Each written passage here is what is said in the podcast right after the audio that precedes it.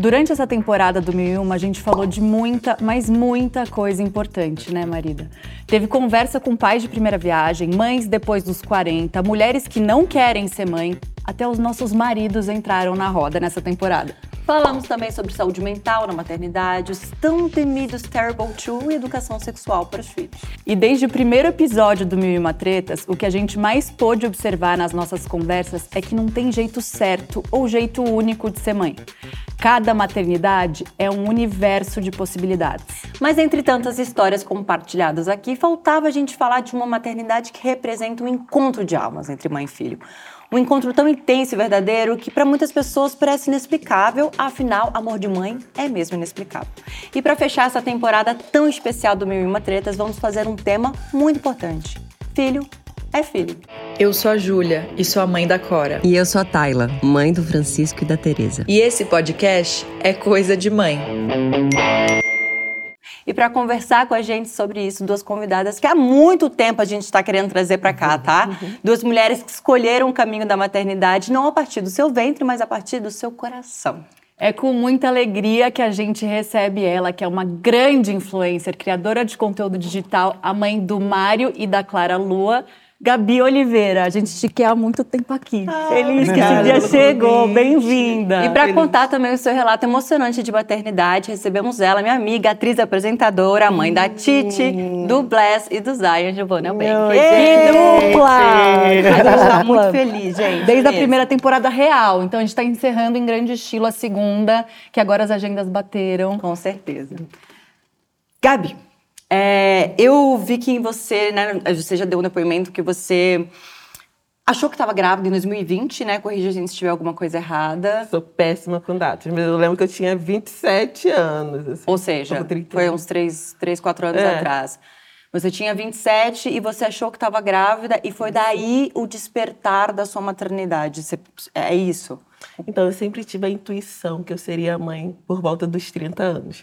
Foi quando a minha mãe me era, teve. Desculpa, era só uma intuição ou era um, é, você tinha desde sempre um desejo de ser mãe, mas que seria a partir dos 30? Ou não? Eu sempre tive o desejo de ser mãe, mas eu sempre falava, ah, se eu estiver bem profissionalmente, se eu estiver estabilizada, eu vou ser mãe nesse período.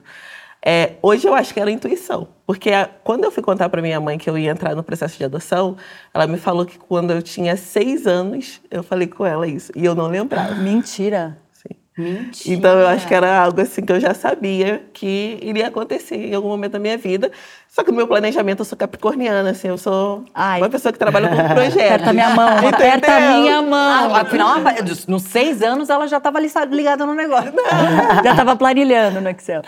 E aí eu fui e quando chegou nesse período eu tava com uma pessoa, só que eu bato muito nessa tecla, né? Tem gente que você tá no relacionamento, mas não necessariamente você encara aquela pessoa como uma possibilidade de dividir algo tão importante como a parentalidade. Não, definitivamente. Uhum. Entendeu? Tem gente que tá Até porque eu nunca considerei nenhum na minha vida inteira. Foi ser agora que eu considerei, porque assim, ah, esse não vai estar tá lá. Você pode estar de boa com a pessoa e não considerar aquela pessoa uma boa possibilidade de ser pai de seus Sim. filhos, mãe de seus Que era o caso. E era o caso. Graças a Deus, não estava grávida, ainda bem, me livrei dessa. E aí eu decidi que eu percebi que eu falei assim, ah, levei esse susto aqui e eu não fiquei desesperada, não foi gravidez na adolescência, sabe? Do tipo, ai meu Deus, o que eu vou fazer aqui? Não, eu pensei, ah, não era a situação que eu queria, mas eu vou dar um jeito nisso, assim. E aí eu falei, ah, como eu tive esse sentimento de que iria funcionar mesmo naquela situação, eu acho que já está na hora de eu me preparar para a maternidade. Eu já estava com quase 28. Eu lembro que eu fui na. Eu ia fazer 28 em dezembro e eu fui na vara da infância e da juventude em setembro, a primeira vez. Então eu falei, ah, eu vou começar a me preparar, porque aí por volta dos 30 eu quero ter filho.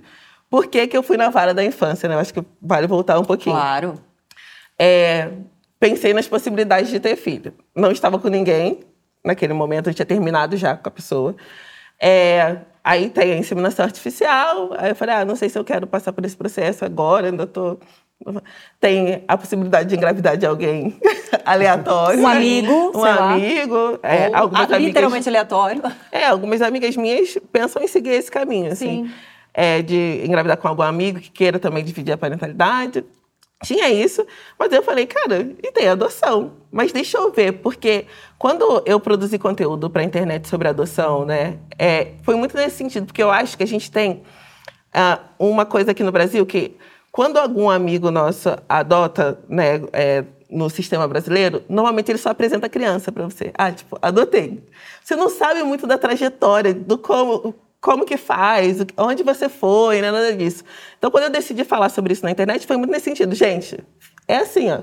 Você vai... Foi, eu joguei no Google, falei, ah, como que é... Qual é o primeiro, primeiro passo? Qual é o primeiro passo? E aí você tem que ir na vara da infância, da juventude da sua cidade e perguntar como que é o processo lá, mas basicamente todo lugar é muito parecido, fazer um curso, é, dar documentação, fazer avaliação com o psicólogo, assistente social e entrar na fila.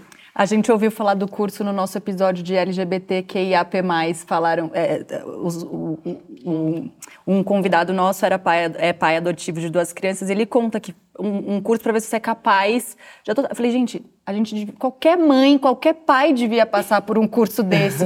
Como que ninguém, não importa se você vai gerar, se você não vai gerar, que importante que é, porque é, ele ainda falou uma frase que me marcou, que ele falou, parece que eles te fazem querer desistir nesse curso, aí vocês podem contar da experiência de vocês a todo momento para ver se você quer de verdade. Eu falei, Podia ter passado, por que, que a gente não passou por esse ali também? Eu, acho que seria essencial, sinceramente. Porque você pensa na parentalidade. Eu acho que a adoção, é, independente do processo, ela é, é um processo que dá para você pensar por um período longo sobre aquilo, sobre, é, sobre como que você quer seguir, se você quer seguir. É, e você precisa lutar também, né? Assim, não é simples.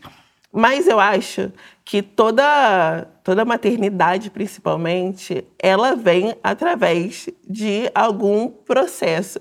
E é um processo longo, muitas vezes. Às vezes, quando as pessoas falam, ah, é, o processo para adoção é muito longo, muito burocrático. Eu falei, gente, tem gravidez É a mesma coisa. São dez burocracia. meses. É, exato. E Não, muita 10 burocracia. meses se você engravidou. Ah, não, eu tô contando um período de gestação, momento de você tentativa. engravidou, Fica, né? às vezes, Mas anos Espera, é. tentando. Então, assim, todo processo é burocrático. Quem, te, quem E quer nada é por filho- acaso, porque todo o tempo gera uma preparação, né, de certa forma. Exatamente.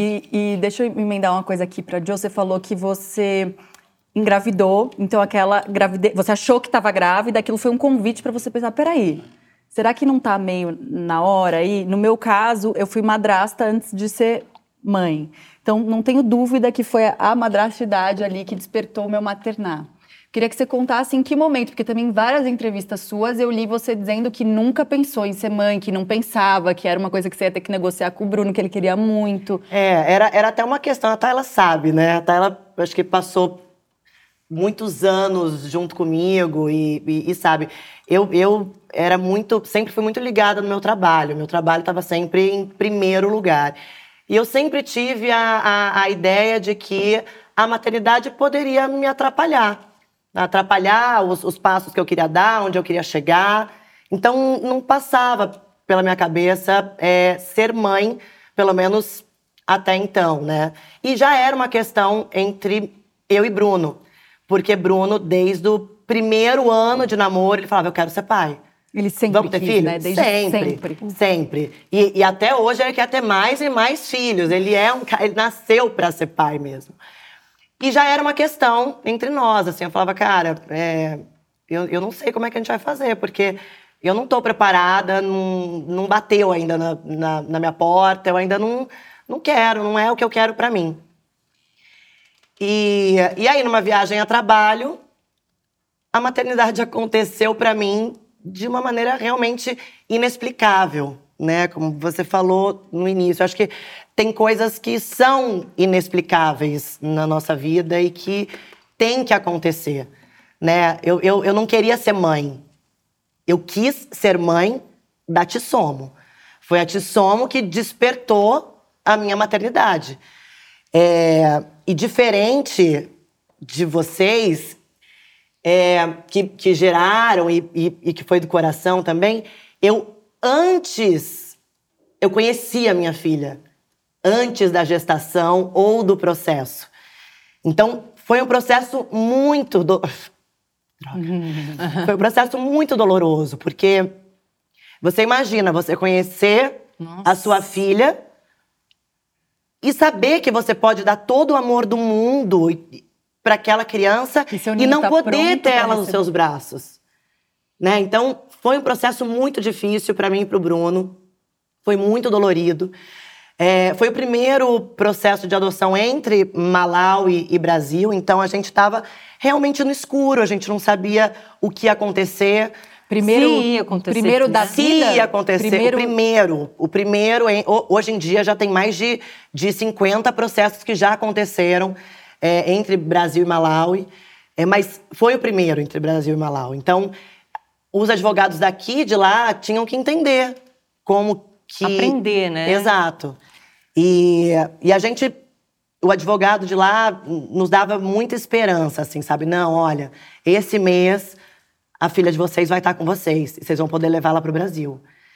E foi mais de um ano, não foi? Um ano e meio. Um ano e meio que o quarto da Titi ficou pronto na minha casa. E eu olhava para aquele quarto e pensava, gente, a minha filha tinha que estar aqui comigo. Como é que ela não está aqui comigo? Mas, João, mas fala, porque assim, você, foi trabalhar aonde especificamente? Malawi também? no não? Malawi. Eu fui fazer foi- uma, uma reportagem no Malawi sobre uma senhora é, que, que ajudava é, crianças no Malawi. Ah, enfim. então tinha a ver, porque eu fico pensando, imagina, eu vou pra sei lá onde, qualquer, né, qualquer lugar, e eu falo, vou visitar um abrigo. É, é, você fala que você nem, nem, queria- nem queria ser mãe. Aí, tipo, eu queria muito entender como é que foi isso, sabe? Como é que foi esse encontro? Tinha a ver, então, reportagem com o lugar onde você conheceu? Não, não a tinha. Ou você falou, Não tinha. tô aqui, alguém te falou, você falou, vou lá. É, eu, eu, eu já contei essa história É, algumas, algumas vezes, né? Mas, é, é assim, resumindo, eu, eu, eu fui fazer o trabalho e a gente... Eu, eu fui em alguns abrigos, mas não, não para gravação. Vi muitas crianças. Eu, eu sempre gostei de criança, apesar de não querer ser mãe.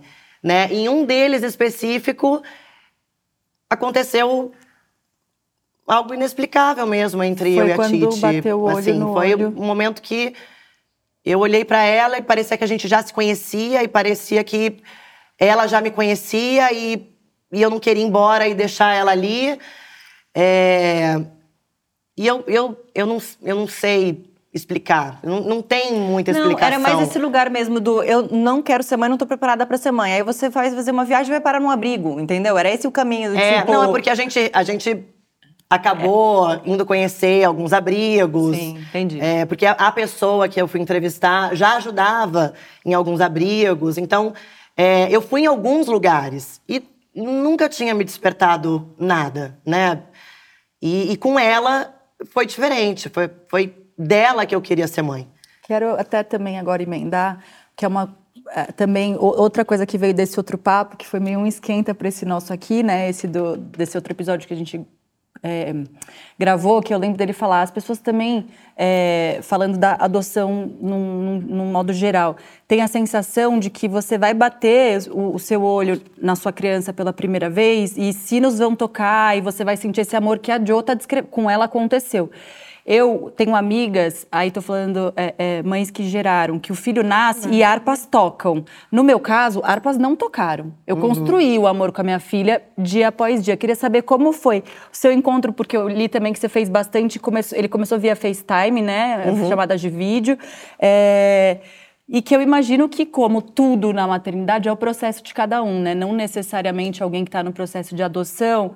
é, porque eu não sei o quanto isso também é, na cabeça de quem está na fila, quem está esperando. Também tem uma expectativa de bater o olho e sentir E alguma sentir. E nem sempre, como a mãe que gera também, nem sempre. Exato, né? O é amor é igual. construção todos os dias. Tipo, eu queria saber como foi para você esse, esse encontro, quando você soube que começou a conversar com as suas crianças, né? É, quando a Giovana estava falando, eu estava pensando muito nisso, né? Porque, assim, tem alguns casos excepcionais e a gente entende isso. A Glória Maria conta isso também. Que ela já tinha visitado vários abrigos e no dia que ela viu as filhas dela, ela sabia Ela que eram as filhas dela e ela entrou no processo de adoção. Ela também não queria ser mãe. É, no meu caso, eu fiz, ah, eu encontrei os meus filhos através de um processo chamado busca ativa, que é um processo que hoje na Justiça do Brasil é autorizado, que são crianças que são consideradas menos adotáveis. Elas eu vi esse termo e fiquei assim... Horrível. É, porque são crianças maiores, grupos de irmãos, é, como no, meu, no caso do meu filho, uma criança com deficiência. Então, assim, todas as crianças, elas têm o seu perfil publicamente exposto, porque se entende que é para o benefício delas, entendeu? Mesmo tendo a proteção da imagem da criança, que- aquelas coisas. Então, é, quando eu vi a foto do meu filho, eu vi um vídeo, na verdade, dele se apresentando, já tinha visto vários outros, e eu olhei e falei, esse é meu filho. Eu lembro que a Júlia, que trabalha comigo, ah, eu falei com ela, falei, Júlia, então, eu encontrei meu filho. é isso. E eu lembro que a, a cegonha, né, que faz essa ligação entre as mães e as pessoas interessadas, as crianças e as pessoas interessadas, ela falou para mim assim, ah, é, uma pessoa entrou em contato antes, então ela tem prioridade. E é- Não, não, não, não, mas ele é meu filho. Meu Deus do céu, que difícil. Aí ela tem prioridade. Aí eu falei assim, ah, não, tudo bem. Aí, deu- aí eu falei, ah, Júlia, outra pessoa entrou antes, vamos ver, né? Você já aí- sabia? Não, eu não sabia. nem se preocupou. assim, ah, ok, pode ter sido uma sensação errada. ok. Mas aí eu acho que uns três dias depois ela entrou em contato comigo, falando que a documentação da pessoa não estava certa e tudo mais. E ela falou: Você ainda tem interesse? Eu, sim, claro, é meu filho. É meu filho. Aí ela falou: Ah, então, ele tem uma irmãzinha, você sabe. Aí eu falei: Os dois, são os dois, né? são Não. meus. É, e tem, tem isso também que eu vi que, assim, ela saiu do.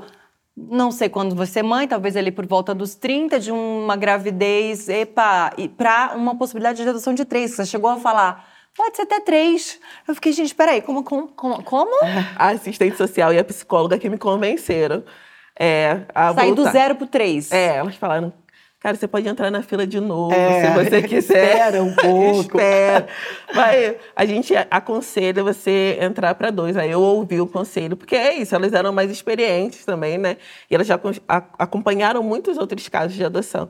Porque é um, é um processo que a gente precisa tratar com muita seriedade. Claro que tem a emoção, claro que tem os, os nossos encontros de alma, mas a gente precisa entender que alguns processos são feitos para, principalmente, proteger as crianças. Porque às vezes as pessoas falam, ah, é muito burocrático. É, é burocrático porque essa criança não pode ser colocada em qualquer lar. Claro. E essa criança, ela precisa é, ter o máximo de proteção possível para que ela não seja devolvida de novo, Isso, sabe? isso, ela, ela passe por um novo abandono. Então, a gente trabalha para que, que isso não aconteça. sabe? Eu quero até aproveitar aqui o gancho e fazer um apelo. Tem um lar na minha cidade chamado Lar Santa Filomena, é um, é um lar de crianças mais velhas. E eu conheço eles há muitos anos, já ajudei muito, eu já visitei, visi- eh, fiz bazar, enfim, já fiz, tive algumas ajudas, mas eu acabei de ter informação pela minha mãe que parece que vão fechar, porque está com uma dívida gigantesca. E um apelo, Lar Santa Filomena, espero muito que dê tudo certo. Eu aprendi muito sobre adoção e sobre maternidade, sobre amor ali. Inclusive, eu me lembro muito de uma das visitas, tinha uma menina que, se não me engano, tinha uns três anos, coisa mais linda do mundo, e ela estava sendo devolvida pela segunda vez. Então, assim, não- como, como se explica para uma criança, depois de já um- passar por um possível abandono, porque tem né, alguns casos, vários casos, né, para ela estar ali, e ainda ter, ter sido devolvida duas vezes. Eu nunca mais vou esquecer o olhar daquela menina naquele lar, assim. Uma criança de três anos. E, e as pessoas é, voltam com as crianças por motivos aleatórios. Ah, chora muito. Olha que coisa, é uma criança. uma Vem criança de passar uma tarde lá em casa. Tipo assim, As pessoas choram muito. Ah, não, a gente não se adaptou. Vocês tiveram todo é, é todo um processo, né? As pessoas ainda assim acontece, entendeu? Então, por isso, quando a gente bate na tecla né, que defende uma adoção legal, segura, é segura para a criança. E eu lembro que quando eu fiz o curso, é uma das coisas que eles falam logo no início, vocês não estão numa vitrine. A, a- é, a prioridade do nosso processo não são vocês, são as crianças. Entende? Então, assim, é, é você mudar de mentalidade. Não é o meu sonho somente.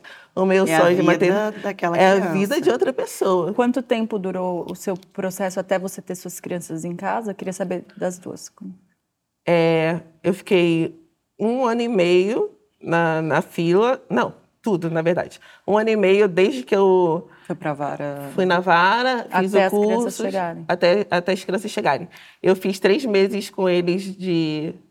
Videochamada, né? E era interessantíssimo, porque que- duas crianças. Meu filho ainda falava comigo e tudo mais. Minha filha não dava nem oi, assim, tipo, nem ligava. Aí, do nada, um dia ela apareceu e falou: Oi, mãe. Eu, você sabe que eu sou sua mãe? Você sabe, você nem falava comigo. aí, um- não, numa, numa videochamada ela me deu um sorriso, aí eu comentei com os meus pais. Já Clara sorriu, caramba. E na outra ela falou: Oi, mãe, tudo bem? E lá no abrigo, eles não falam, né, que você está se aproximando para ser mãe. Eles falam, ah, tem uma pessoa querendo te conhecer, porque eles não sabem como vai ficar. Então, como que vai ser o processo, etc. Se a pessoa que está do outro lado vai desistir, porque acontece. É, então, depois disso, depois de três meses, aí era a época da pandemia. Então, o juiz, primeiro, gente, foi um rolê, porque eu precisava me vacinar. O juiz falou que eu precisava me vacinar para ele liberar, para eu pegar as crianças. Eu fui para os Estados Unidos, vacinei no aeroporto. E voltou. Voltei. Voltei. E aí ele não autorizou. Não autorizou assim mesmo. Aí falou: ah, não, a gente vai esperar mais um pouco, porque tá, tá em alta aqui, então não vai. E aí, depois de um mês, ele me liberou para ir buscar as crianças. E foi exatamente assim. Cheguei lá, ai, emoção, meu Deus, chorei, chorei, chorei. Aqui é a mochila deles. E são seus filhos agora. É com você. Beijo. E aí, pras duas, chegou um ano e meio de espera em O- o- situações diferentes, né? Foi um ano e meio também, Joe? Você Foi, tinha falado É, um ano e meio, eu não a, sei se... A Titi foi um ano e meio. é, O processo o todinho? processo todo, né? Eu e Bruno, nesse um ano e meio, a gente foi mais de dez vezes para o Malawi para visitar ela, né? Para poder ficar perto. É, E aí, o da Titi, em específico, a gente teve a adoção provisória. Então, quando o juiz disse, vocês têm adoção... pro-" A gente estava no Malawi, né? Vocês conseguiram a adoção provisória e agora tem que esperar a definitiva. E a gente, tá, e, e quando vem a definitiva, né? Ela falou, ah, pode ser em uma semana, um mês, três meses, um ano. Nossa. A gente falou, tá, tudo Como bem, mas... dorme, né? Como É, dorme. mas a- então, ah, então tá, então, mas aí ela vai pro Brasil com a gente. Aí ele falou, não, ela não pode sair do Malawi até vocês terem a definitiva. O Bruno estava gravando, tinha é, acho que uma série para fazer. Eu, na época, estava fazendo video show. Liguei para minha diretora na época, contei o que estava acontecendo. A gente não podia contar para ninguém, porque eles vasculham a nossa vida, né? Eles querem saber exatamente o que já aconteceu, o que acontece. E eles nos, nos disseram que a gente não poderia falar sobre adoção, porque senão essa adoção poderia ir por água abaixo. E na época eu liguei para minha para minha diretora, falei: "Olha, é o seguinte, diretora mulher, que já tinha filho também, tá acontecendo isso, isso, isso. Eu sei que eu tenho um contrato com vocês, mas eu não vou voltar". Simples assim. Ela falou: "Giovana, como é que eu vou falar isso aqui dentro? Eu vou eu vou guardar em segredo até onde eu conseguir, mas eu não, não vou conseguir. Mas você volta quando?" Não Falei, sei. Eu não sei. Quando, quando juiz... Aí estabeleci residência no Malau, então a gente ficou numa, numa casa, eu, minha mãe e a Titi, por três meses, que foi quando a gente conseguiu a definitiva, e o Bruno indo e vindo. É, E foi tão importante também essa, esse, esse momento que, que você teve de três meses de, de, de falar com as crianças, e eu que tive de, de três meses dessa, dessa adoção provisória, porque a gente foi se conhecendo e se entendendo como mãe e filha nesses três meses, eu no, no país dela, que foi tão importante. Foi, foi- eu, eu me lembro desse período, óbvio que eu, ficava angustiada, com, com medo, né? São muitas questões. Mas eu me lembro desse, desses três meses, assim, como um, um- dos momentos mais incríveis e, e- e profundos, assim, da minha vida, sabe? Que foi o momento onde a gente pôde vivenciar a maternidade. E eu conhecer ela e ela me conhecer como mãe. E depois de três meses, a gente veio para o Brasil. O Bless foi um pouco mais demorado, um mês e oito meses. E, E o o Zion foram, foi um foram nove pedido- meses é. de espera.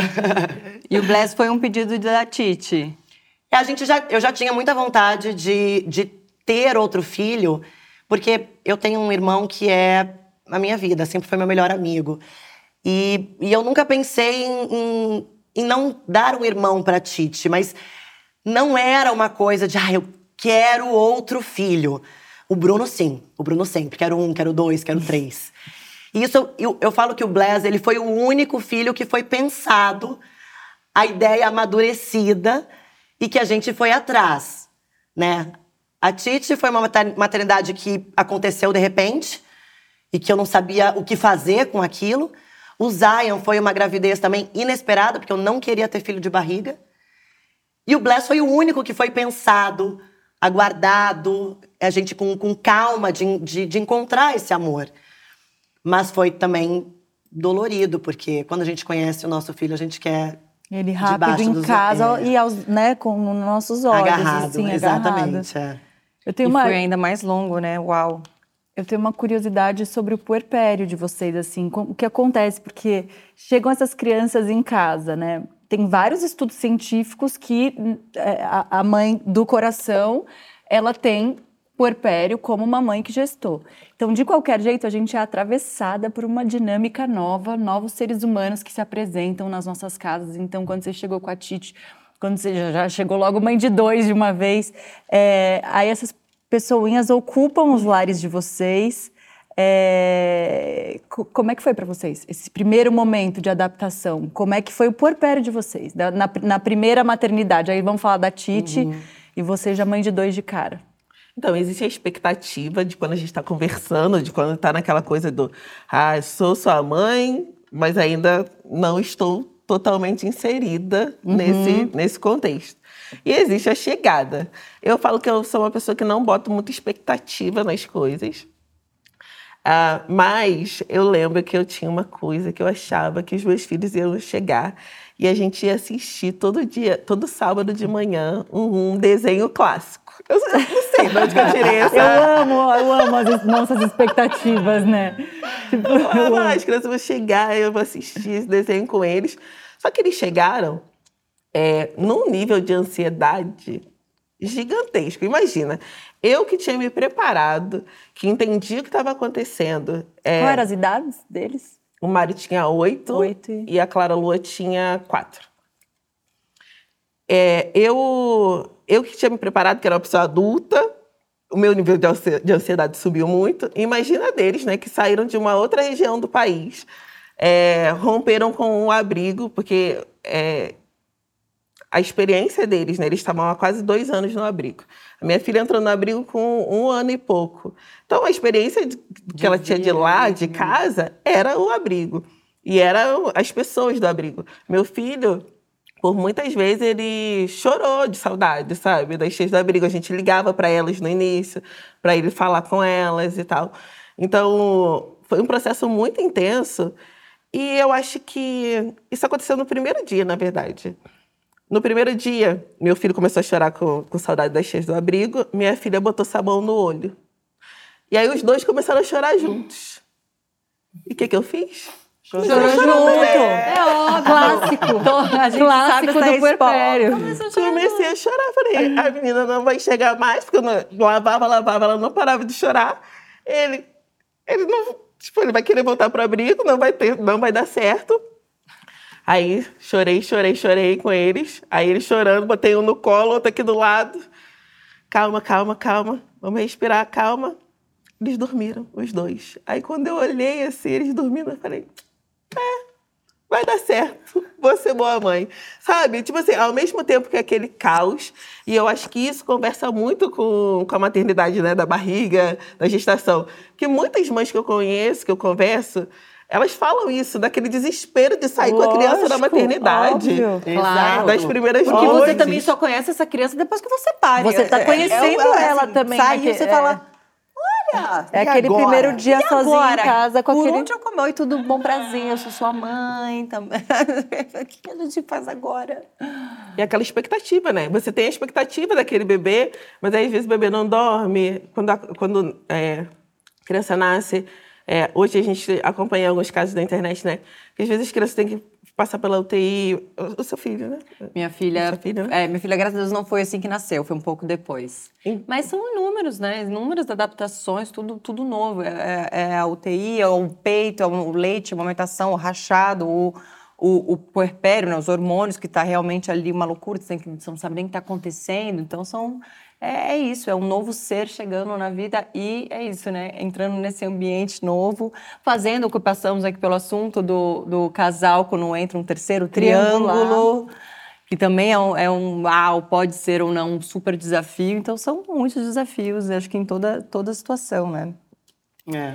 Você que teve três maternidades, você não respondeu da Tite, eu quero saber esse primeiro Sim. puerpério que, que eu sinto por pelas nossas rodas aqui, que o primeiro é sempre o mais avassalador. É, É, é- é mas muito- entre os seus três. É muito louco, assim, porque é, esse, esse momento de adaptação meu e da Titi foi algo muito Natural. natural, foi algo muito. É, é, é, difícil explicar, para mim foi fácil. Para mim, eu me transformei. E para ela, eu sempre fui a mãe dela, sabe? É, é, é- foi, foi, foi algo muito natural que aconteceu. Então, eu não tinha muito receio de como seria, de como seria a adaptação dela. A gente tinha muita certeza daquela nossa relação, sabe? O Bruno não. O Bruno teve que, que trabalhar mais para conquistar esse, esse lugar na vida dela, assim como ele teve que conquistar também na vida do Zion. Né? Acho que só depois de quase dois anos que o Zion é, conseguiu, o Bruno e o Zion conseguiram ali ter, ter uma relação. O Blaise, ele conseguiu ter mais relação, mas é, as minhas três maternidades, eu, eu, eu não tive muitas, muitas questões, assim, expectativas. E a- além da, da amamentação do Zion, por exemplo, é, a minha gravidez foi muito tranquila. Eu, eu não tive mu- eh, muitas questões com a gravidez, com a amamentação, foi, foi orgânico, sabe? Eu acho que com, com o Bless, por exemplo, a única adaptação que foi mais difícil foi a língua, porque ele já falava Chichewa, é, que é a língua do Malawi. Então, essa foi a adaptação maior, assim, entender o que ele queria, porque ele já falava, né? Entender é, quais, quais eram as, as, as- as- o que ele precisava. É, mas a Titi não falava, a Titi começou a falar comigo. É, o, o, o- Zion também.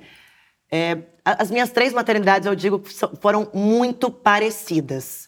Assim, sabe? Eu, eu não vejo muita diferença entre uma e outra. A única diferença que eu, de fato, tive nessas três maternidades é que eu amamentei o Zion. E que isso era uma coisa que, na minha cabeça, era uma questão, porque eu queria muito ter amamentado a Titi na época. O Blé já era maior, o Blé já tinha três anos e meio. A Titi era pequena e pegava no meu peito. E eu pensava, meu Deus, eu não posso dar o que ela quer. Então, para mim, isso foi, foi uma questão, mas também é, eu não fui amamentada pela minha mãe e nem o, o meu irmão. A minha mãe não conseguiu amamentar a gente. Então, era algo que Te confortava. me- me confortava. Ao mesmo tempo que eu tinha essa questão comigo, eu tinha minha mãe que me confortava, falando: filha, tá tudo certo. Eu não amamentei você, eu não amamentei seu irmão. E existe relação maior do que a nossa? Não, não existe. E quando eu comecei a amamentar o Zion, é de fato um momento mágico de conexão, né, da mãe e do filho, mas nada além do que eu tive com os meus outros dois filhos. Então, eu digo que essa gravidez do Zion, é, acho que veio, de repente, para acabar com algumas questões que eu tive no início com os meus outros dois filhos, sabe? Que eu percebi que é tudo igual, o amor é igual, óbvio. Ah, existem, né? é, é, a gente, a, a Titi, por exemplo, a- a- além da cor, não tem como falar que ela de repente não saiu de mim, porque ela é toda eu. A gente tem os mesmos gostos. A gente. Se, se eu não contasse, se não fosse a nossa cor, ninguém iria desconfiar que, que ela não saiu do meu ventre. Já o Zion não tem nada a ver comigo. Absolutamente nada a ver além da cor. Então, agora, o Zion é o Bruno, né? Total. E eu tenho muito mais a ver nas, nas, nas, nas vontades, nos gostos, com Titi Bless do que com Zion, sabe? Então, eu percebi que, que amor é amor e filho, filho é filho. filho. E não tem como fugir. Maternidade é amor, é convivência. Construção. É construção. Adoção é maternidade. Claro. Não, não existe uma separação, Sim. sabe? Então. E, a, e vale dizer que não existe esse lugar de como você é boa.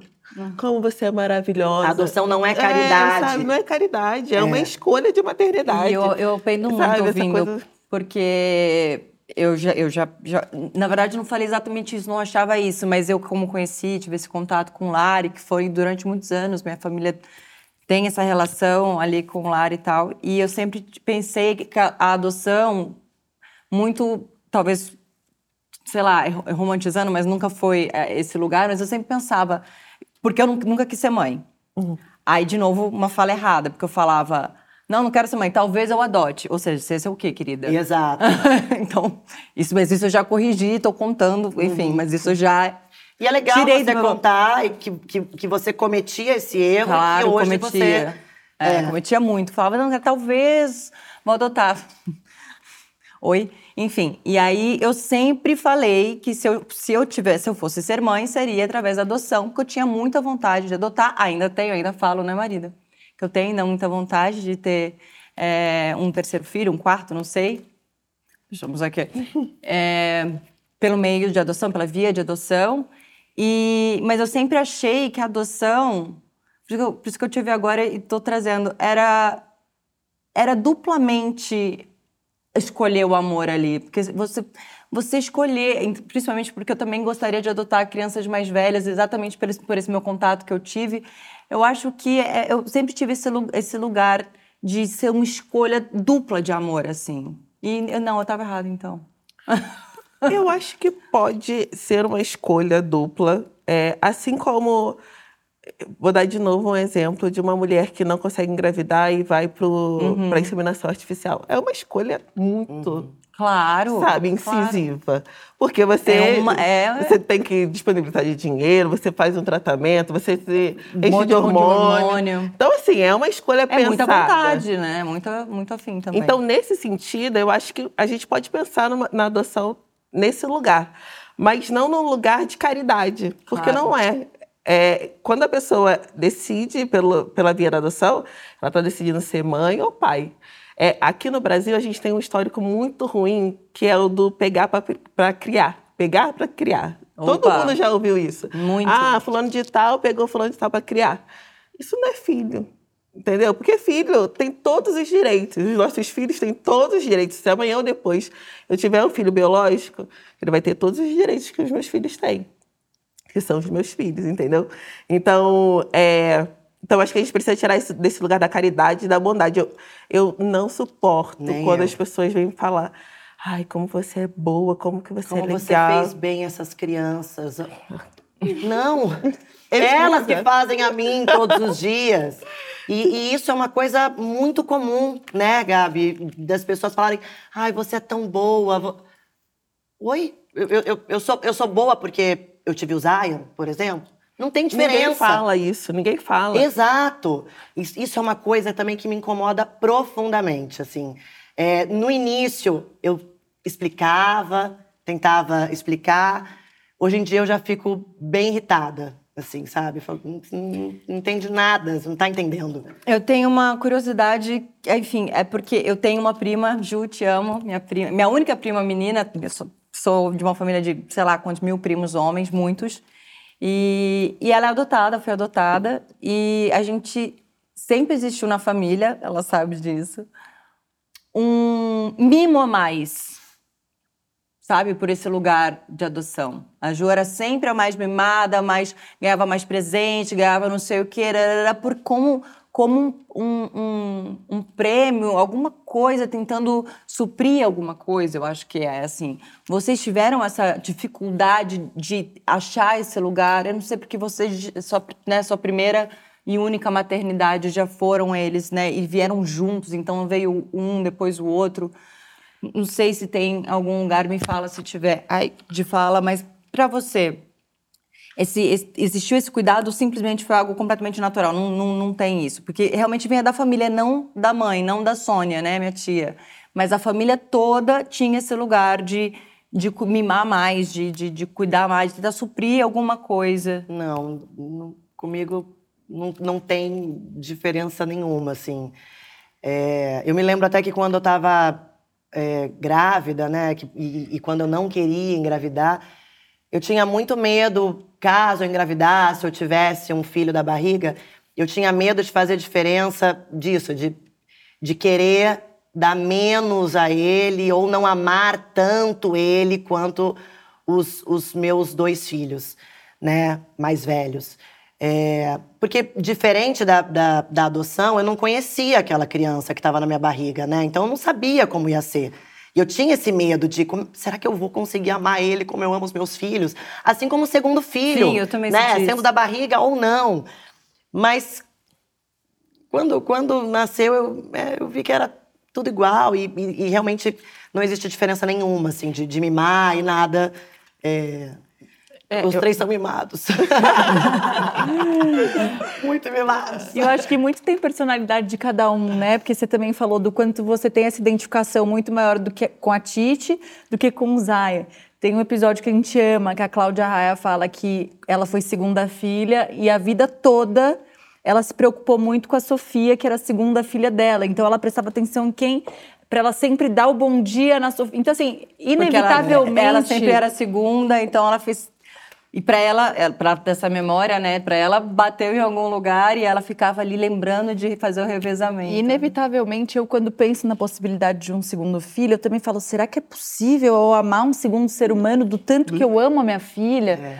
Essa questão é muito louco, né? ou não sei, um medo de será que ama mais, ama menos? E eu achei muito lindo isso que você falou e eu, uma coisa que você falou antes que eu queria sublinhar, que você trouxe uma vulnerabilidade sua e um medo seu do tipo é, é, como a sua primeira maternidade, né, veio do coração e você teve as duas experiências, então você faz um comparativo muito bom e muito sincero e, e muito lindo do tipo ter um filho da barriga depois me fez entender que eu, eu vou até me emocionar falando isso para você porque eu achei muito lindo.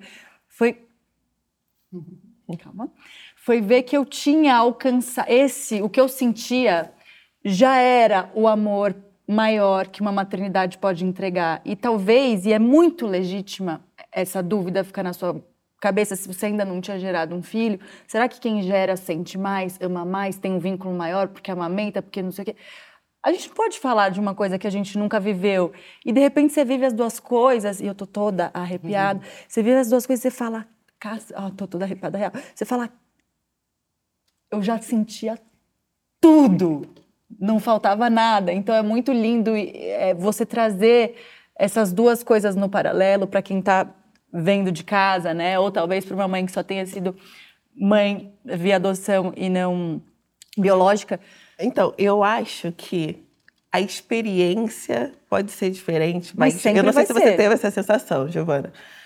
É, quando é, eu encontrei os meus filhos, eu parei de ter vontade de ter filho da barriga. Porque eu já tinha encontrado seus filhos. Já, tipo assim, falei, caraca, eu cheguei no topo. Então, eu acho que quando você traz, eu acho que é do tipo um topo similar. Estamos todos aqui no topo, sabe? Não é uma, não é uma questão de é, é, eu preciso. A gente fala isso com mães, com, com mulheres que não uhum. querem ser mães, né? Uhum. Porque a gente sabe, ah, é um amor incrível, mas se a pessoa decidir passar por claro. sem isso na vida, vai, ela vai. Tem esse episódio aqui. É, porque eu acho, porque eu acho escolhem, que vem, eu, eu acho que vem muito também é, de fora, né? Esse, esse, esse sentimento também, assim. Eu, eu sinto que é, no início da minha maternidade, com a Titi e com o Bless, eu queria provar para todo mundo que aquele amor era um amor legítimo. Era um amor de mãe. Isso é muito louco, você precisa provar. Porque as pessoas não acreditam Pa- parece que não validam a maternidade do coração como a maternidade do ventre. Então, eu, eu me senti muitas vezes muito cansada de, de tentar provar que aquele meu amor era, era legítimo, era de mãe. Né? Então, quando vem o Zion e, e me mostra, sim, você estava certa. Você Nada mudou. é tudo igual, Nada, você é tudo estava igual. certa. Eu, eu É. dei uma relaxada, não precisei mais ficar provando pra ninguém, não fiquei mais querendo provar nada pra ninguém, sabe? É, e é isso, assim, é, é- esse- esse- essa, vem muito de fora essa, essa, essa ideia, porque eu me lembro muito das pessoas falarem, e seu filho, quando que você vai ter? Tá brincando que te perguntam isso na rua? Várias vezes, eu, eu acho que Gabi também, né? Passa por Quando isso? você vai ter filho de verdade. É. É, Filho de que verdade. sorte é deles de você ter. E, e não é só de gente distante, não. Eu ouvi de gente próxima. Mas, Mas, gente, e eu- o seu filho? Quando você vai ter? Eu ia perguntar pra vocês se vocês sentiram que vocês já passaram pelo peso social da maternidade compulsória na trajetória de vocês. Fica aí a resposta, né? É. Porque mães, ambas já de dois filhos, e seguem ouvindo esse tipo de comentário ou de pergunta. Vocês respondiam? É, eu, eu no início tentava, porque eu, eu acho que eu ainda não estava segura nas minhas respostas no início, sabe? Eu tive que ir entendendo também a, a minha maternidade. Assim como quando alguém, uma, uma mãe engravida também Igual, não igual. tem também as respostas o na ponta olhou da pra língua. mim e falou: primeira Não, e vez se que eu achar te vejo que tem- insegura na minha vida. E se Eu achar que tem, aqui. depois você entende que você não tinha resposta Tipo, nenhuma. primeira vez que te vejo Quando- sem saber. Então, que no, fazer no início, eu, eu, eu tentava ser mais, mais leve, explicar. Hoje em dia, pra, pra mim, acaba ali o contato, sabe? Eu já falei muito sobre isso, assim. Então, eu cansei um pouco, sabe?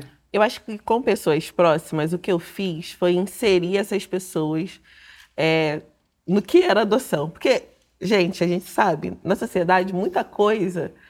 é, a gente percebe que é ignorância. As pessoas reproduzem discursos, reproduzem. Você falou da sua questão, ah, Com certeza. eu não quero ser mãe, mas não vou adotar. Isso é reprodução. Exato. Você vai falando como você vai escutando. Então, se eu tô com uma amiga que fala isso, eu falo, ah, então você vai ser mãe através da adoção, É. né? E, e eu acho que isso, a gente não tem como se isolar do mundo. Então, é, uma das coisas que, que eu pensei muito, né, ao inserir o assunto da adoção na minha família, não só da meu pai e minha mãe, mas das minhas amigas, com as minhas tias, com os meus tios, foi de é, livrar as crianças de passarem por esses constrangimentos, de passarem por essas perguntas. Então, eu fiz um beabá com eles antes, tipo assim, ah, quais são as dúvidas de vocês? Eu lembro que quando eu falei para o meu pai, porque na, no, meu, no meu cadastro estava criança até seis anos. Aí meu pai veio e falou assim, mas seis anos, Gabriela? Seis anos? É muito grande, não sei o quê.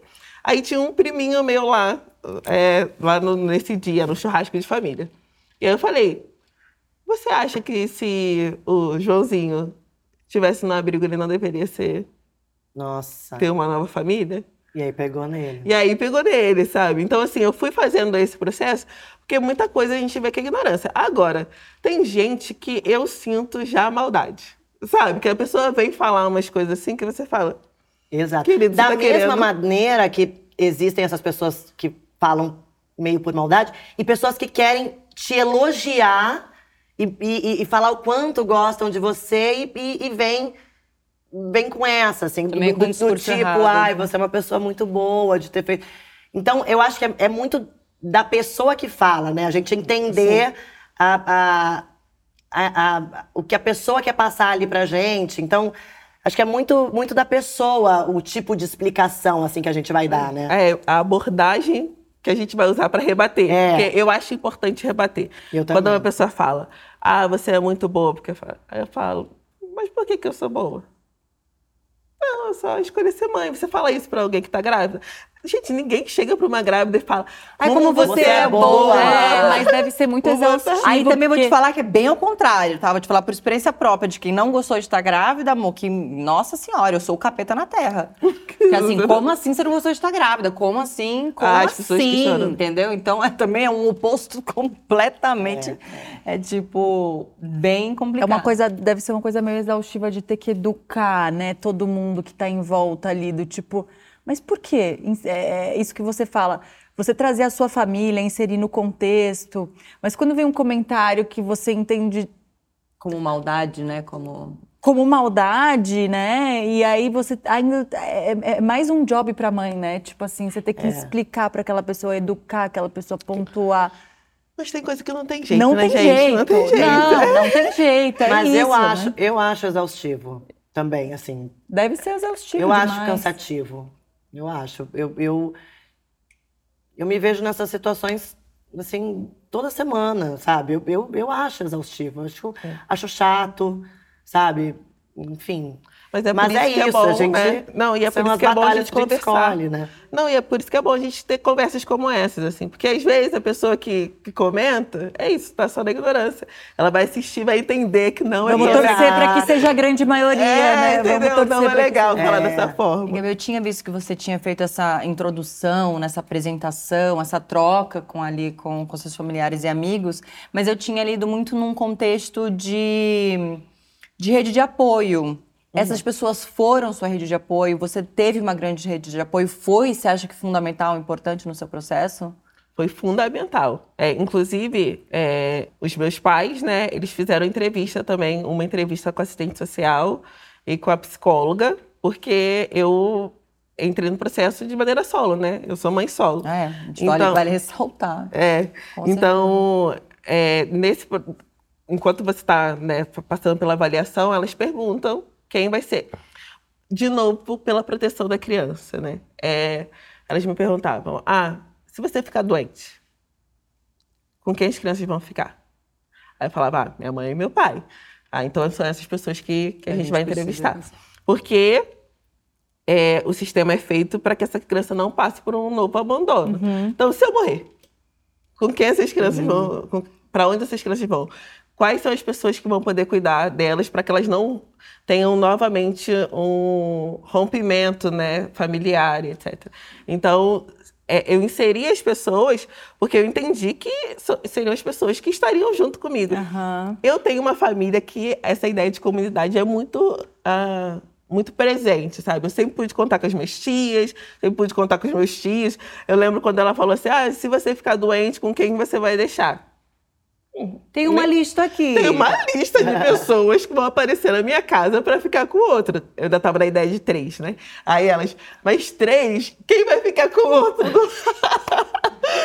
então, é, Então você tem, vem de uma família grande. vem de uma família grande e, E bem unida, presente. né? E unida, é. O terceiro ainda tá nos planos? Racionalmente, não. Mas Já intuitivamente, emocionalmente. intuitivamente. Gente, que igual, eu sou igual. Que nem quem Minha me tia per- sonhou que eu tava Igual, com... as pessoas me perguntam do segundo, eu falo não. Aí eu tô respondendo não aqui pra ela Falando e no assim, meu coração eu tô sim. daqui a pouco. Já, já. Mas eu tô aqui não, com certeza não, é não certo. Mas aqui eu já comecei a sentir, igual eu senti agora. Gente, já falei, que- já, já. Vocês, que- vocês que me acompanham desde o início, vocês já imaginaram que eu viria dar uma boca que eu penso num terceiro? Não, eu fiquei, eu fiquei de boca aberta quando você falou isso. Ai, gente, a maternidade fez isso com a gente. Uma transformaçãozinha bem pequenininha de leve que acontece. Só que não, só que é do avesso, né? Você vai uma pessoa nova. A gente antes estava comentando, né, dos dois desafios. A gente perguntou muito focado nesse início, nessa chegada. Mas antes a gente estava falando do- dos desafios que as outras idades e os outros momentos e fases da criança se apresentam. Como o Terrible Two. My que God. você Pulei. escapou um pouquinho, né? Mais ou de menos, leve, mais de ou leve. É, vai ter spoiler de outras coisas que a gente ainda não chegou. E a gente estava falando dessa fase que, meu Deus do céu, como é difícil. Você considera essa fase a mais difícil? Ah, Dentro com, das suas- Com certeza, assim. A, a Titi pegou um pouquinho. O Bless chegou com três Três. anos e, e, e pouquinho. E o Zion chegou agora nessa, a, a fase do Terrible Two tá que agora vai... com três anos e meio. Não, mas é, eles falam que é do- dos dois aos três, dos dois, não é uma coisa, né, dois. É que se inicia, na verdade, depende muito da criança, de quando ela começa a entender realmente que ela é um indivíduo que não é a mãe, que não é o pai, que tem suas próprias vontades e começa a, a brigar por, esse, por isso, né, que é uma descoberta. Então, obviamente, varia ali, né? É, eu acho que a gente fica querendo ter o outro filho, seja o segundo, o terceiro, o quarto, até o Terrible Two. Aí depois a gente desiste. Aí quando chega, a gente fala, nem fudendo. Não vou ter outro nem A- fudendo. Até esquecer, né? Porque Aí depois exato, até passar e falar, ah, eu quero. Eu tava novo. falando com a Gabi antes, eu tava falando assim, ah, quero muito, mas não sei, não tenho coragem. Ah, agora ainda tem dois, daqui a pouco esquece tudo e vai e tal. É. Então, E ao mesmo tempo eu tava falando pra ela agora, não, porque a Cora tá numa fase muito deliciosa, não tá o Chico também, não tá, eu falei, tá, mas é porque você não tem uma neném de seis meses. Amor, quando você tem uma neném de seis meses que fica bah, bah, bah, bah, aí você fica, tipo assim, socorro, tô assim, completamente alucinada, apaixonada. O Terrible Nossa. Two foi... O Terrible Two já, a- já, a- entendeu? A Ele Tayla, come- a, gente, a Tayla, a gente levantou o Terrible Two muito porque a gente chegou nesse momento. Nossa. A Tayla estava passando por umas, é, né, por uns momentos bem desafiadores. A gente fez um episódio sobre isso, tá no ar só sobre isso. Tinha até pensado em te trazer pra também para esse episódio. levei filho pra psicólogo. Porque já tinha ouvido alguns desabafos seus sobre o assunto. Sim. Você acha que para você foi o maior desafio da maternidade até aqui? É, eu, eu acho que. Tá sendo muito difícil. Muito. Assim, a, A gente tá rindo de nervoso, né? É. A gente tá rindo de nervoso. Eu não tô. Com a Titi eu consegui lidar mais, porque ela. Personalidade, né. É, é, ela, ela era mais calma, acho que a gente, a gente conseguia se entender mais. O Zion, como é muito hiperativo e, e, e- e diferente de mim, a gente não tá conseguindo se entender tanto nesse- nessa, nessa fase. O Bless sempre foi um Buda maravilhoso, tipo, nunca me deu um, um trabalho de nada, assim, sabe? É, E o Zion, assim, ele tá, tá me desafiando muito. Ele tá naquele momento que ele quer me dominar, ele quer mostrar que ele manda. É, tá sendo- Sabemos. O, o Bruno, por incrível que pareça, tá conseguindo lidar Melhor. com esse momento do Zion muito melhor do que eu. E que é importante a gente ter, né, uma dupla, seja ela quem for, né? Que se completa. Que se completa para você às vezes poder dar um passo para trás, Se retirar de cena. sair de cena. Que dizem pra gente que é tão importante nessa fase, né? O que, que você faz? O que, que você faz? A gente só escuta a mesma resposta, mas se essa pessoa não tem E nem sempre, alguém, né? Tantas essa, mães essa rede de o apoio. que. Exatamente, essa rede de apoio pra sair de cena, mas e quem não tem como sair de cena, né? Porque é quando você consegue voltar pro seu centro, respirar e, e- e tentar se acalmar pra voltar a lidar com aquela, aquela, aquela criança, lidar com a sua frustração. Porque todo mundo fica desestabilizado. Óbvio. Né? A, a- É a criança chorando de um lado e a gente chorando do outro, né? Tipo, pelo amor de Deus, né? Não, e olha só, vocês trouxeram, né, é, essa questão do, da parceria e tudo mais. E aí, eu comento com as minhas amigas que tem parceiro que não é parceiro. Opa! Entendeu? Então, Há assim. muitos, O né? que mais tem? A maioria. E às vezes a gente tem outras redes que são Muito muito, mais. mais. parceiras nesse momento do que às vezes os parceiros. Muito Então, mais. tem muito parceiro que mais atrapalha do que ajuda. A gente fala que a maioria, da- pelos estudos, não pelo, pelo, que- pelo que a gente acha, da- na verdade, das famílias brasileiras são, são de mãe solo, inclusive casadas. Inclusive casadas, É, é a exatamente. grande A realidade da da mãe, mãe, é. da mãe brasileira, assim, é essa, né? É, e quando a minha filha chegou, apesar dela ter quatro anos, ela passou por um processo de regressão, assim, intensa. É, tanto que a Giovana falou do amamentar, eu dei peito para minha filha, tipo, sem leite, por um bom tempo, porque ela pedia para mamar, não sei o quê. E eu falava, minha filha, não tem leite, não tem leite. Mas conversando com a psicóloga, ela falava, pode dar, é só estar aqui. Acolhe, ela é. quer só sentir esse lugar de novo, de Esse renascimento aconchego, é. de renascimento. Ela tá renascendo Olha na sua que Olha que família. lindo lindo. isso. Então, assim, pode deixar, pode ficar Uau. calmo, não é nada extra. E que importante um apoio de psicológico, né? Psicológico, da- Muito de importante. amigos que não julgaram. Porque podia, eu poderia ter ouvido, ah, Gabi, essa menina Nossa. é grande, então pra quê? É. Não, todo mundo ficou, não, tudo certo, é isso. Se ela precisa disso, É, eu acho que é isso Nossa, que você deve que fazer. lindo, Nossa, demais. Sério. Qual foi o seu maior desafio, né? A Jo tá falando agora do Terrible Two, que eu, eu acho que o desafio maior é sempre o de agora também, né? Tem É. isso amanhã, hoje a gente tá falando do Ai, amanhã não, não. talvez. O de agora tá ótimo. Tá agora? ah, então vem, vem do futuro, vem do futuro, com uma perspectiva é. Eu não posso fazer drama, que no momento eu tô assim. Eu acho que o principal desafio foi a adaptação. Adaptação. A minha filha chegou falando muito pouco. É, ela não tinha. o vocabulário dela era bem é, pequeno, assim, para a idade. Então, ela, ela não sabia comunicar o que ela estava sentindo. É, hoje a gente percebe, a gente fala, cara, eu acho que ela, talvez ela tivesse com saudade. Mas ela ficava uma hora deitada no chão chorando Esse é meu filho. sem, sem dar uma palavra. E ela não deixava a gente encostar nada. Quer Meu abraço, quer. Aliás, quando eu tento abraçar, eu já falei, eu levo soco, porrada, mordida. É, era nesse nível assim. Então ela ficava ali direto. E o meu filho é, foi o processo também de adaptação, de, de se entender numa nova família, adaptação, adaptação de remédio, de medicamento. Porque é isso, eles passaram a ter um, um, um tratamento real. Assim. Meu filho passou a ter. um- No abrigo, eles faziam o que dava. Né? E aí em casa que a gente foi buscar os profissionais, etc. E ajustou medicamento e tal.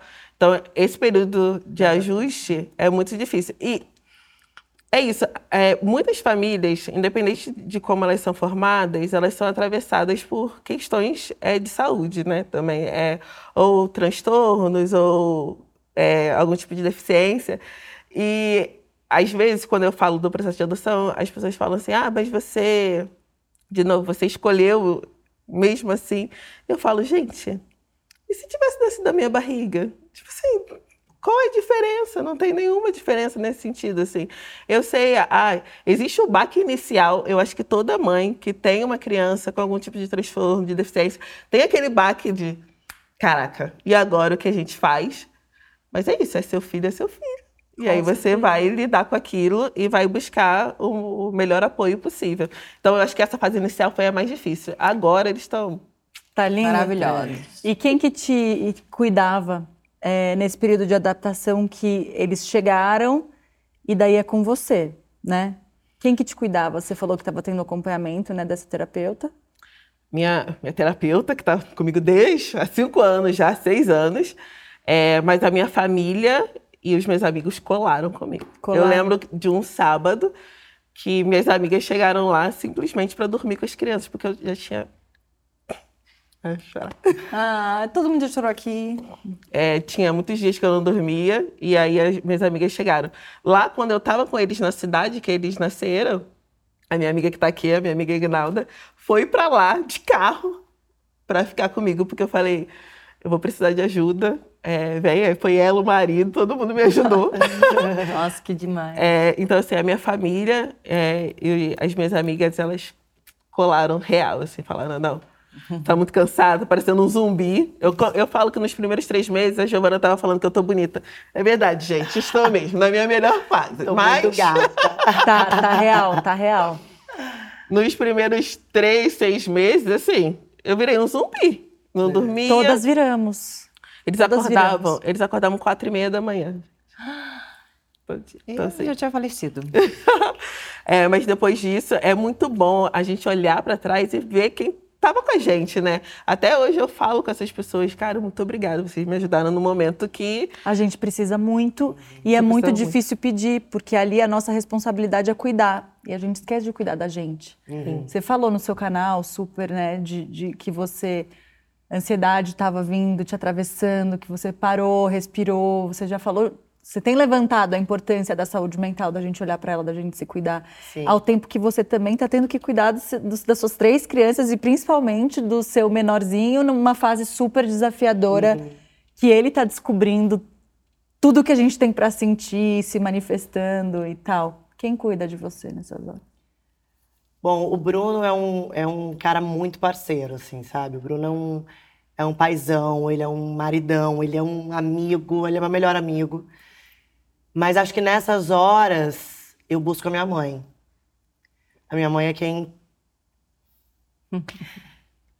mais me dá suporte e que mais me entende nessas questões todas, sabe? É... Porque além da gente precisar se cuidar e às vezes ter que se afastar um pouco, né? Ter que ser cuidada, ainda tem a culpa de não estar Claro. presente, de não, Não estar, estar fazendo a 100% gente, bem. né? Então, são muitas coisas que, que, que passam pela nossa cabeça, enfim, mas a minha mãe é o meu grande suporte, assim, inclusive quando eu fiquei no Malawi os três meses que eu é, tive que ter residência lá, quem ficou comigo foi a minha mãe. Ela largou tudo também e, e foi morar comigo esses três meses, sabe? Então, é, eu tento e eu tento essa relação que eu tenho com a minha mãe, eu tento trazer para os meus filhos também comigo, sabe? Você sabe que você e Fiorella são culpadas da crise que eu entrei com a minha mãe. Que graças a Deus já saí, né, mãe? Minha mãe tá morando em casa já há 40 dias, eu tô amando. Eu amo a sua mãe, você sabe, É. né? Minha mãe ficava fazendo pãozinho de queijo pra Giovanna, entendeu? Mas é porque na minha infância, e todo mundo que veio ali desse, dessa primeira e segunda infância na minha, da, da minha, da minha convivência, todo mundo tinha uma realidade muito parecida de família, de mãe que, que não foi tão presente porque estava ali trabalhando de noite para sustentar o filho, não sei o que, aí não tinha esse contato de amizade, de troca, de intimidade que eu vi muito com você e sua mãe, e vi muito no da Fiorella com a mãe dela. E foi ali. E lá que em casa também, você vê Mas é que você veio depois na minha Ah, vidinha, sim. né? Então eu tô falando lá de 2007. Eu não sei, eu dessa não con- sei se você lembra desse episódio que ficou muito marcado pra mim. É, uma vez você foi dormir, a gente veio pra São Paulo e você foi dormir na minha casa. E aí Eu lembro. Não, lembro só, pode terminar de contar. Eu lembro desse, de, de, a única vez que eu fui dormir na sua casa. que era domingo e os meus pais colocaram café da manhã, pra, porque domingo a gente tomava café da manhã, todo mundo junto e tal, e você não quis descer. E aí eu fui lá no quarto e falei, o que aconteceu, Tayla? Por que, que você não quer descer? E você começou a chorar na minha cama e falou, eu não tenho ninguém que cuide de mim. eu me lembro muito disso e ficou muito marcado pra mim. É, era se- sempre cenas que, sei lá, mexiam muito comigo, porque eu nunca tive isso, nunca tive café da manhã de domingo, nunca, nem de nenhum outro dia da semana. Não tinha assim, nem café da manhã, nem almoço, nem jantar, enfim, cada um comia. Até hoje, eu como na cama, vendo TV, minha- agora com o filho, falando assim, comer na mesa com seu filho. Eu falo, ah, tá, tipo, aí, né, então, aprendendo essa outra maternidade. Então, eu lembro que quando eu comecei a ver outros formatos de relação de mãe e filho, foi. Lembro, quando você falou agora, lembro perfeitamente que foi você com a sua mãe. E depois a Fia com a mãe dela, eu falava. Aí que eu entendi, ah, aí que comecei a entender um tanto de buracos e de faltas, e que pra mim era um lugar muito comum, eu não tinha outra referência, não tinha outro, outra referência pra comparar ou pra sentir. Então foi ali que foi, foi, foi bem marcante, importante pra mim. Chegou um momento que a gente adora e que se consagrou na segunda temporada do Mil e Uma. A gente tá falando, é claro, do saque da mãe. Aquele momento em que escutamos vocês que acompanham o Mil e Uma Tretas falando de forma sincerona aqui sobre as suas experiências da maternidade. E você que acompanha a gente, quer participar do quadro Saque da Mãe? Então é só mandar o seu vídeo pra gente no e-mail contato@miluimatretas.com.br. E hoje quem vai compartilhar a história com a gente é a Daniele Andrade. Bora assistir. Vamos. Olá, tudo bem? Meu nome é Daniele Andrade e qual que é a minha treta com a maternidade? Foi descobrir a sobrecarga materna. É, antes de ser mãe, a gente não tem a real noção do que é essa sobrecarga e, de fato, quando a gente vira mãe, que a gente sente a adição desse papel na nossa vida e como isso impacta é, no nosso dia a dia, na nossa rotina, nas nossas escolhas, na, no nosso livre-arbítrio, né, na nossa liberdade é, e na nossa rotina, que para mim foi assim o impacto mais pesado.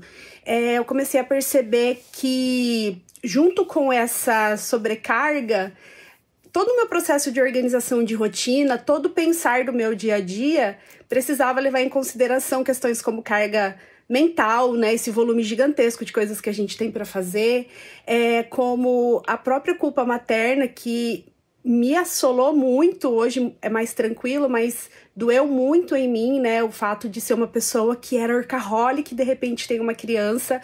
E a própria sobrecarga, né, esse peso que a gente só sente quando a gente é mãe de verdade e a jornada, e a jornada contínua, né, as noites de amamentação, a o trabalhar o dia todo, chegar cansada em casa e ainda ter que fazer é, o jantar, terminou o jantar, tem que fazer a tarefa com a criança, terminou a tarefa, tem que ir lavar a louça para deixar tudo pronto para outro dia. Então, essa sobrecarga, que é a minha treta com a maternidade é de fato essa sobrecarga.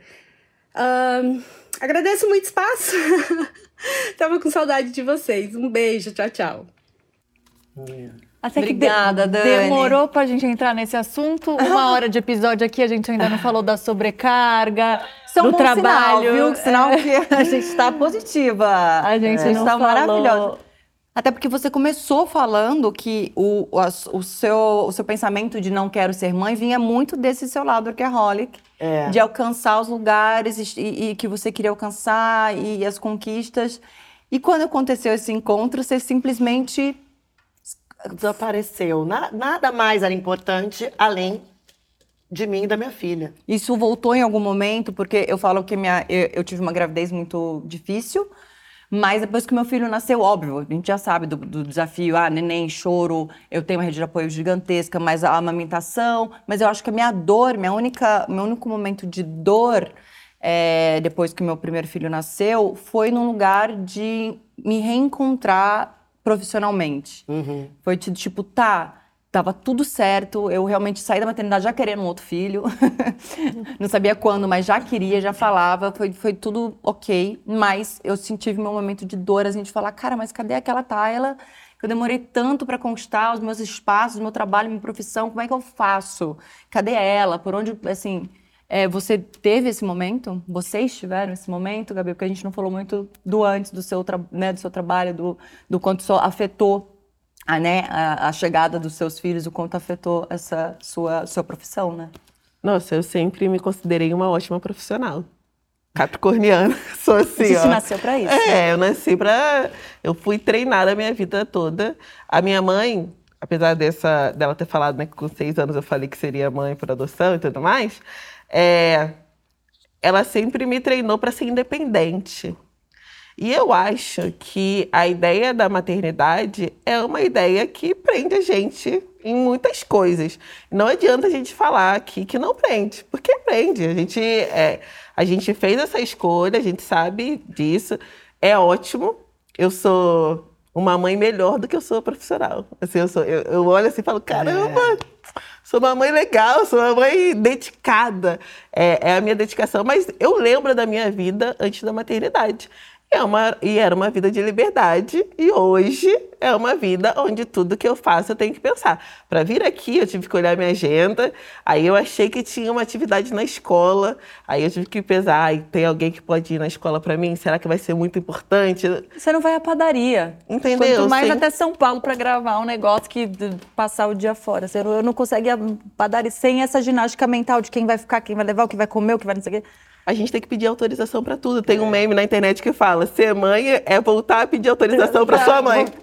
É, sair de casa. Você pode Pra sair de ficar. casa, É. Você pode ficar. Ou seja uma rede de apoio paga, Sim. você tem que conversar com essas pessoas E para a chegar disponibilidade delas é. é, Não exato. existe mais nenhum dia onde você possa fazer simplesmente o que você quer. Não. Mas vai chegar, né? É, eu falo. Sem eu Não, mas aí quando chegar chega. já é o ninho vazio, já, né? É, mas eu Aí não já é fico- dar uma, uma outra dor, né? Mas eu não tenho essa acho. coisa de tempo, passa devagar. Não, eu, eu, tipo, tô curtindo aqui agora. Eu essa também não fase. tenho isso. Ah, eu adoro. Cada dia que passa eu acho que fica mais legal. Mas mais eu vejo legal. a, a minha relação com a minha mãe hoje, eu falo, caramba, olha só que relação legal. Eu quero ter uma relação assim com os meus filhos quando eles Eu não crescerem. quero que ele saia de casa, não quero que ele case, nem que ele se apaixone, nem que ele namore. Ah, que isso! Eu tenho muito tem que tratar, como. gente, muito. É. olha. Essa semana eu, eu mandei uma mensagem pra minha mãe, eu tava na cama, chorando, pensando que a Titi tá crescendo, né? E que já tá com uns papos de, de menininha, já tá ficando com o corpinho de menininha e tal. De pré-adolescente, né? Menininha não. E aí eu comecei a chorar na minha cama e mandei uma mensagem pra minha mãe. Eu falei, mãe, eu tô com muito medo de perder minha menininha. aí, a- aí minha mãe falou assim, filha, você já Oxi. perdeu. Ela não é mais a menininha. Ela já se transformou em outra. Em, e, e todas as fases são maravilhosas. A gente fica apegado mesmo. A gente, a gente tem medo de, de perder aquilo, aquela conexão que a gente tem com a criança, né? Mas todas as fases são, são maravilhosas. É que essa primeira infância, a gente é o mundo deles, né? Mas de repente, passada essa primeira infância, eles vão pro mundo. Ai, é a gente muito deixa de ser não, o não quero, centro não da. quero falar sobre isso, não. Tá, tá muito legal o nosso papo aqui. Eu, hein? Vai pra mundo nenhum. É muito difícil. Mas eu tenho a impressão que eu vou ganhar um adolescente muito legal. Meu filho tá com 11 anos também, então assim. Aí eu fico olhando os gostos já aparecendo, sabe? Aí eu falo, ai caramba, daqui a pouco a gente vai, sei lá, num show juntos. a gente- entendeu? Você vai Nossa, não, construir sou uma outra relação, apegada. assim. Eu sou muito assim. nem eu sou muito... A É. vida vai se encarregar, a vai dar vida tudo se certo. Ah, eu sofro, eu fico sofrendo em cada fase, assim. E a sobrecarga mental que ela estava falando ali como maior, maior treta para ela da maternidade, né? O que vem junto e que você só descobre na hora que o filho chega em casa. É, eu, eu acho que essas últimas crises de ansiedade que eu tive, que foram se intensificando muito durante esse ano, é porque eu estava trabalhando, né? Estava muito fora de casa. Bruno estava gravando fora e eu não tinha tempo de comer um, um queijo quente que eu queria, sabe? Então, são muitas demandas, né, que um, que um filho eh, tem e que a gente tem que suprir, né? São demandas eh, emocionais, acadêmicas, eh, psicológicas. Então, é muita demanda que a gente tem. E eu, imagina, com três filhos de Três. idades diferentes, com questões Momentos diferentes, porque cada um tem uma questão diferente. E demanda uma energia completamente diferente, né? Eu, eu, e aí, é, eu, eu intensifiquei a, a, a terapia, né? E acho que o, o, o que eu mais falo ali é quando será que eu, eu vou conseguir, sei lá, escolher o filme que eu quero ver? Será que eu, eu vou conseguir Encontrar ter as isso de amigas, novo? normalmente. É, agora você me entende, tá? Mas, mas bem feito. Porque as minhas amigas sempre reclamaram muito que eu não encontrava, que eu não ia, porque eu realmente não conseguia. É, é, é, é uma carga. Gente, e a gente tá educando um ser pro mundo. São três vidas. Não dá pra gente bobear, Não dá. né? Então, e, e existe uma diferença, né, entre ter um filho e criar um filho. Ah, e eu acho que sim. todo mundo aqui está escolhendo criar. Exato. E por mais que a gente, sim, a gente está num lugar onde a gente paga pessoas para ajudar. Eu nunca mais fiz, co- eu amava cozinhar, gente. Eu nunca mais cozinhei depois que as crianças chegaram, porque não dá tempo. Se eu cozinhar, eu tô, eu É, pego você outra tem coisa. que é, Escolher, as- escolher as prioridades uma Vou vez. escolhendo. Mas se você realmente escolhe criar uma criança, né? É, conversar sobre valores, conversar sobre. passar mesmo, transmitir aquilo que você quer para ela. Por mais que você tenha é, uma rede de apoio, companheiros, etc., a carga fica com você. Com. Ninguém a faz por você, não ninguém tem- tem faz coisa que como ninguém você. faz. Tem ninguém que... A não ser que você não queira, né? Se você só tem o seu filho sem Sim. participar da criação dele.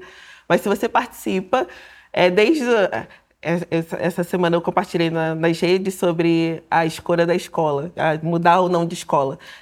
Se é você que pensa nisso, gente, escolher escola, você ainda não está nessa. Eu tá Escolhi, acabou Eu de É, começar. tipo assim, você tem que pensar em tantas coisas. Nós dois temos dois, temos crianças negras, então Exato. assim, são outras, outras questões ainda. Então, essa carga, a carga mental, A carga a carga da mental. decisão, de você decidir. Outro dia eu fui no médico com meu filho, aí ele falou: Você quer testar esse medicamento ou não? Essa mudança? Eu, meu Deus, eu que Meu vou Deus, decidir isso? é. Eu que sou. Ninguém vai Mas decidir por mim, não. Mas eu não sei o que é pior, porque assim, são muitas escolhas o tempo todo, aí vol- voltar na Cláudia Raia de novo hoje, porque tá, tá fresco, que eu assisti esse episódio esses dias. Ela fala, mas aí chega a hora que eles começam a escolher por si só e a gente não pode quer. falar nada, a gente só observa e reza. Então eu não sei o que é pior, que fa- é tudo difícil. É, que horas que vai acaba, aliviar pra infinito. gente? Nunca. Eu fico pensando, quando que a gente dorme? Eu queria dormir como meu marido dorme. Que sono pesado Ai, é esse? Da onde vem gente, esse sério. sono? Essa Só tranquilidade. fecha a porta e dorme. E dorme. Ou então só Pega a vai mochila e trabalhar. vai pra É academia. falar. Ou então só vai Pra eu ir trabalhar. pra uma academia, eu preciso fazer uma logística pra conseguir uma hora de academia. Não, a, acade- faço, a né? academia você ainda foi de boa, assim. Pega a mochila que o seu também viaja pra trabalhar, o meu muito. Pega a mochilinha e vai trabalhar. Eu falo, cara, ele não tem nem curiosidade de perguntar Tá. É uma loucura, Quem né? é que vai na natação no meu lugar, uma vez uma que eu sou o paralela. cara que vai pra Exato. natação e eu tô indo viajar? Quem vai ocupar esse. Não, ele não pensa em ninguém Porque a ocupar o carga mental, É em nossa. 99,9%, é da mãe. Com estrutura, rede de apoio paga ou não, a carga mental é da mãe, né? Bom, gente, esperamos muito por esse episódio. Vocês pediram muito, era um dos temas mais pedidos Sim. aqui. Esperamos as convidadas que a gente queria, mas chegou ao fim. E a verdade é que toda e qualquer escolha de maternidade deve ser respeitada quando ela é feita com amor e empatia. E foi exatamente esse tipo de maternidade que vimos no episódio de hoje, escutando o relato de vocês. Gente, muito obrigada de coração, Gabi e Joe, por compartilharem as histórias de vocês. Obrigada Obrigada, demais, obrigada, Gabi. Obrigada, Jo. Esse episódio foi lindo, graças ao relato, à companhia, essa troca tão sincera e cheia de amor de vocês. O episódio de hoje chegou ao fim e agora sim a gente encerra a segunda temporada do Mil e Uma Tretas. Eu quero agradecer muito a todos vocês que estão aqui com a gente desde a primeira temporada e a você também que chegou por agora. Muito obrigada. Essa troca fortalece muito a nossa força feminina, nos cura um tanto Opa! e as múltiplas maternidades. E é claro, minha parceira, minha marida, muito obrigada por mais uma temporada de muita parceria. E amor, eu te amo. Obrigada a você, muito. Foi lindo, gente. E é lindo demais estar aqui falando do que a gente ama, do que a gente acredita.